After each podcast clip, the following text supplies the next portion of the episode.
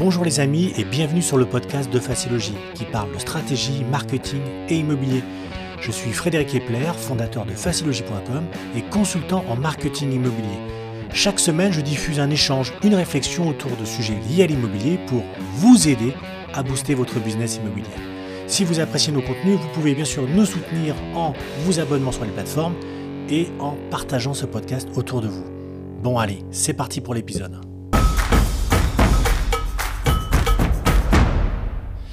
Alors même si vous ne l'utilisez pas au quotidien, la newsletter ne vous est pas inconnue. Hein. c'est quelque chose que vous avez reçu certainement en grande quantité euh, sur, vos, sur vos boîtes de messagerie. Mais saviez-vous qu'il s'agit d'un outil super efficace pour la fidélisation et qu'on peut aussi l'employer pour la prospection? Alors, une bonne newsletter, déjà ce qu'il faut retenir, c'est qu'une bonne newsletter peut se montrer utile de bien des façons. Alors bien sûr, on l'a vu, hein, c'est avant tout un levier qui permet de maintenir un lien virtuel avec vos, contacts. Hein.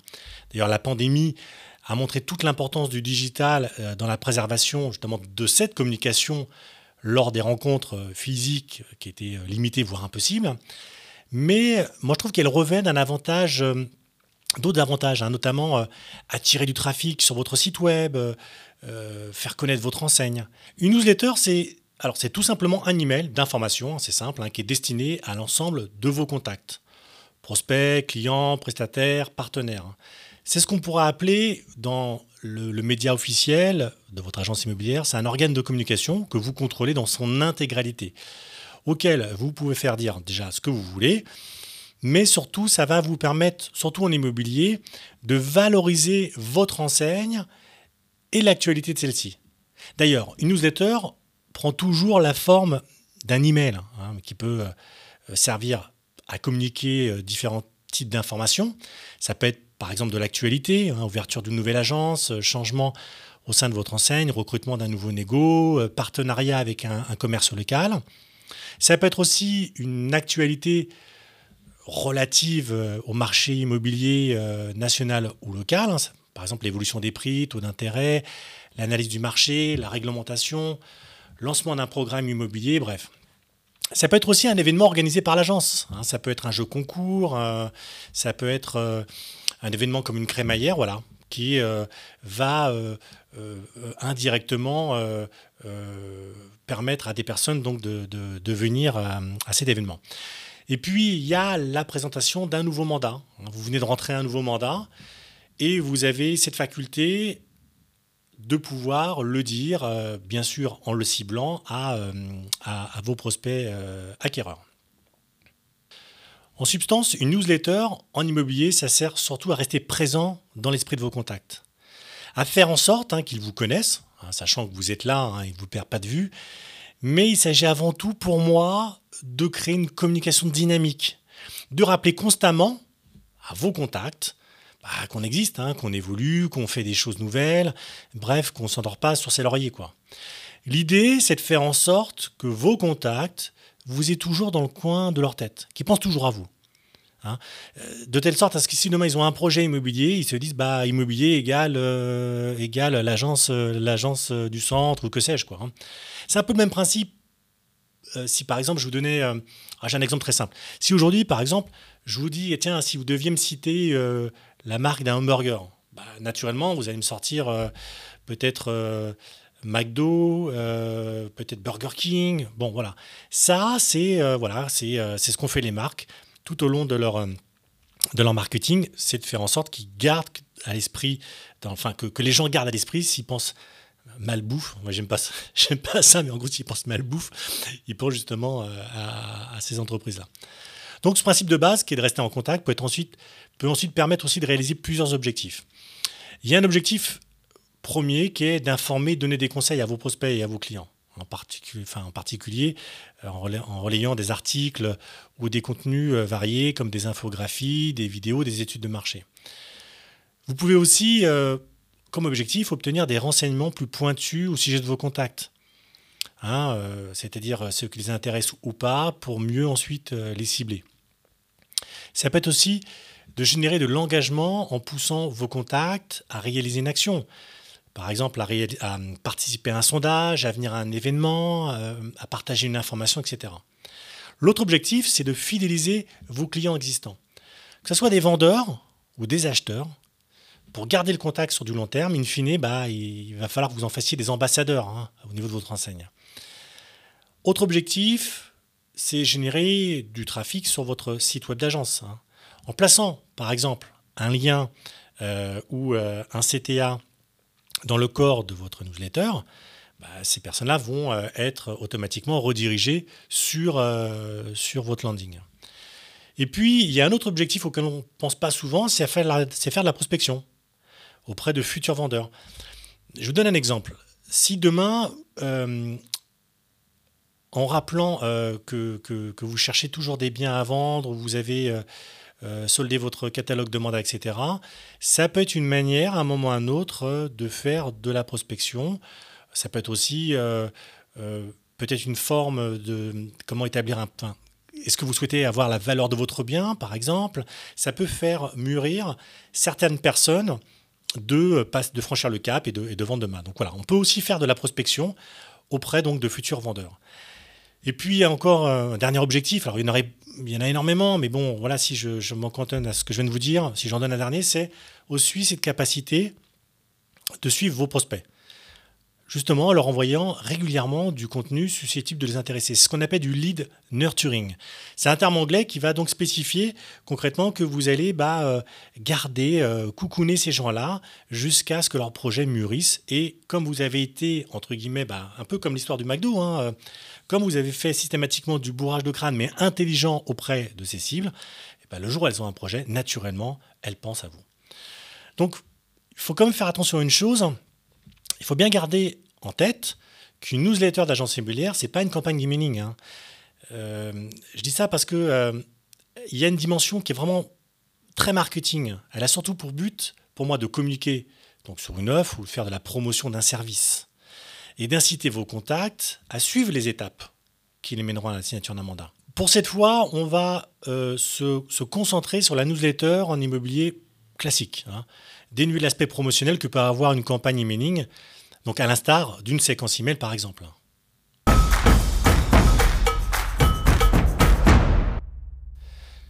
Pour moi, une newsletter, euh, elle s'adresse à, tous les contacts. Hein. on ne peut pas faire euh, plus simple comme réponse. Hein.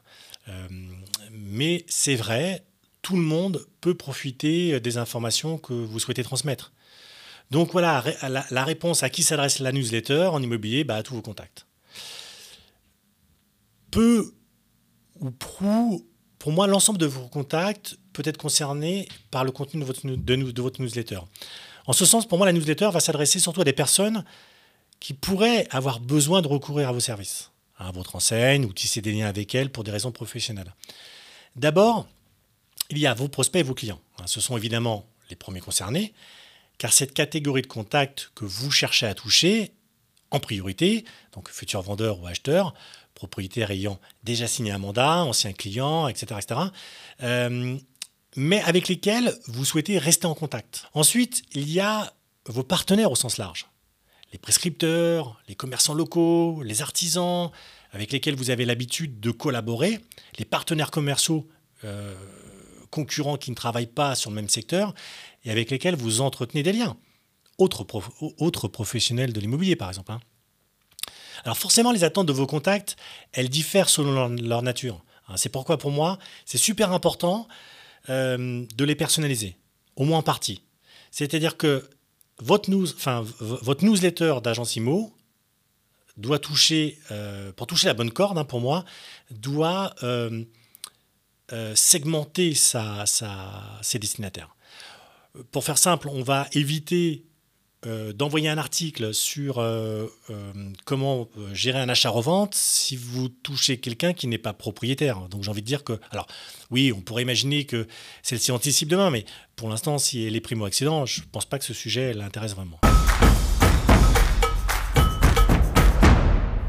Comment créer une bonne newsletter en immobilier? Alors vous l'aurez compris, hein, une newsletter en immobilier, ça s'avère indispensable à tous les nouveaux, tout niveau de communication. Hein. Mais il y a quand même quelques bonnes pratiques qu'il faut garder en tête parce que je vois souvent des choses un petit peu euh, envoyées à la serpe et il euh, faut pas que ça fasse l'effet inverse. Donc déjà le premier point pour moi, c'est de, de réfléchir à la périodicité. D'accord? À quel moment vous souhaitez envoyer votre newsletter? Et là, il y a deux niveaux à retenir. Le premier niveau, qu'il faut bien comprendre et qui est vraiment crucial, pourquoi on fait ça? C'est parce que euh, vous ne voulez pas saturer vos contacts d'email. C'est-à-dire qu'une newsletter qui est faite n'importe comment, euh, euh, qui est envoyée de façon trop fréquente, envoyée tous les deux jours ou toutes les semaines par exemple, risquerait bah, de lasser vos adhérents. Et en gros, qu'est-ce qu'ils vont faire? Ils vont se désinscrire. Donc aucun intérêt. Donc il faut constamment penser au fait que les internautes, hein, bien sûr, reçoivent, vont recevoir votre email, mais ils reçoivent des quantités d'emails qui ne sont pas forcément que de vous d'ailleurs. Et à un moment ou à un autre, leur temps est précieux et si c'est pas intéressant, si c'est mal structuré, si c'est mal envoyé, boum, ça part à la poubelle. Ensuite, il y a un autre niveau qui est important, c'est parce que euh, cette structuration est importante parce que vous ne devez pas perdre leur attention. Il y a un terme que j'emploie souvent quand euh, je dis euh, créer du contenu à valeur ajoutée, c'est qu'à partir du moment quand vous recevez quelque chose qui, qui est creux, qui est creux tout en réalité, c'est-à-dire que quand vous lisez le truc, ça n'apporte strictement rien, ou qui est mal ciblé, bah, qu'est-ce qui va se passer? C'est que vous allez avoir clairement une audience qui, qui, va, qui va plus jamais ouvrir euh, vos, vos, emails. Et puis, bah, qu'est-ce qui va se passer? C'est qu'ils vont finir par vous oublier même vous tout court, votre enseigne, ou vous en tant que conseiller immobilier ou agent mandataire. Et l'autre agence qui, elle, aura structuré un peu mieux les choses, bah, qu'est-ce qui va se passer? C'est qu'elle risque, pour le coup, elle, de passer devant vous. Donc, c'est super important de bien garder ces deux éléments en tête, c'est-à-dire de, structurer les fréquences d'envoi et surtout de, faire très très attention à ce que vous envoyez et donner de la valeur ajoutée par rapport à ça. Ensuite, il y a un autre élément qui est important, c'est de segmenter vos contacts. On l'a vu tout à l'heure, l'idée c'est d'envoyer le bon message à la bonne personne. On va clairement éviter d'envoyer un message de quelqu'un qui est, euh, par exemple, locataire et qui veut acheter pour la première fois un bien, des éléments liés, par exemple, à un crédit relais. Aucun intérêt. Donc, c'est important de structurer, de segmenter ses contacts. Pour ça, il y a des outils marketing qui permettent de le faire. Et généralement, on fait ça avec ce qu'on appelle, en termes anglophones, des tags, des étiquettes. C'est ce qui va nous permettre, à un moment ou à un autre, de dire, bah, tiens, à cette étiquette-là, euh, à cette personne-là, je veux lui mettre l'étiquette, par exemple, primo-accédant. Et je sais que par exemple, dans ma campagne emailing, je vais sélectionner toutes les étiquettes primo-accédants. Comme ça, je suis sûr que le contenu que j'ai réalisé pour ces primo-accédants bah, vont être envoyés à la bonne personne.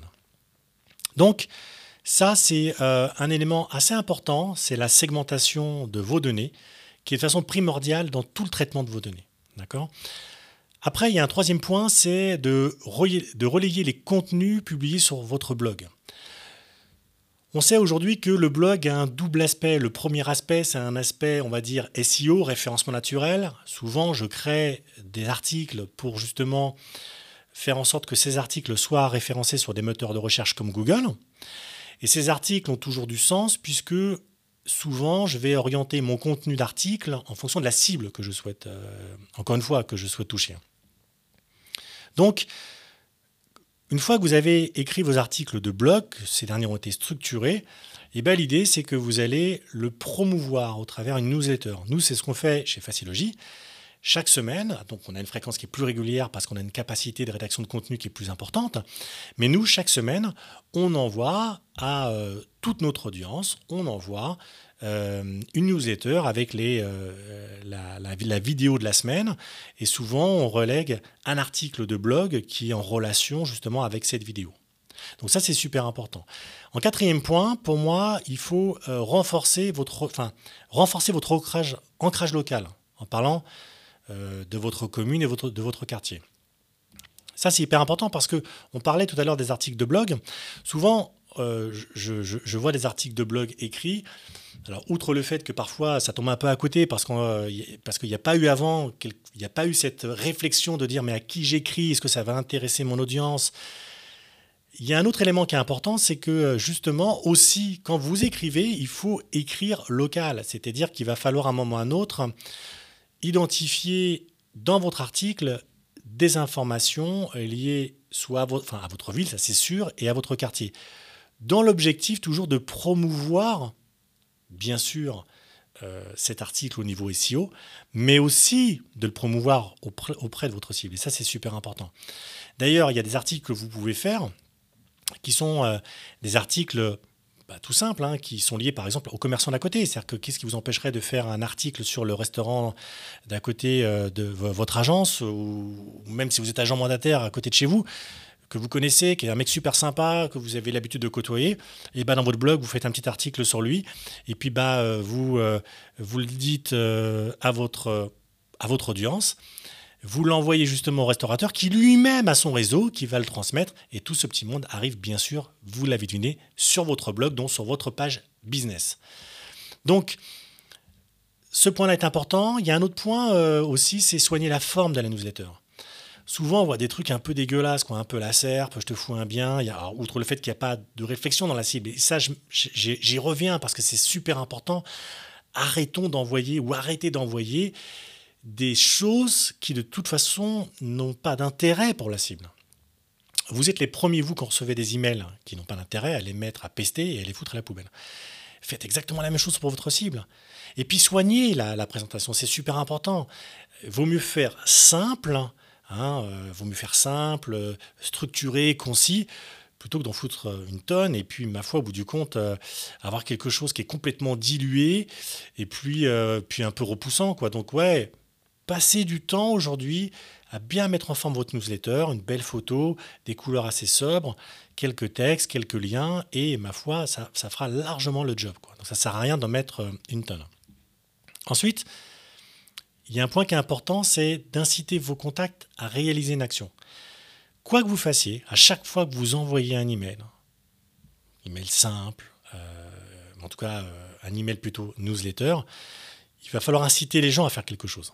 C'est-à-dire que je prends l'exemple de la newsletter avec l'article de blog. Par exemple, vous allez mettre, donc vous avez votre article de blog qui est déjà sur votre blog, avec des images et du texte. Là, ce que vous allez faire sur votre, sur votre email, vous allez le structurer avec une image et vous allez mettre un extrait de, euh, des premières lignes, par exemple, de votre blog. Et après, un petit lien en savoir plus. Donc ça, c'est une première piste. Il y a une deuxième piste, c'est euh, par exemple d'ajouter un CTA. Donc un CTA, c'est un call to action en anglais. Vous avez déjà vu ça, c'est un gros bouton.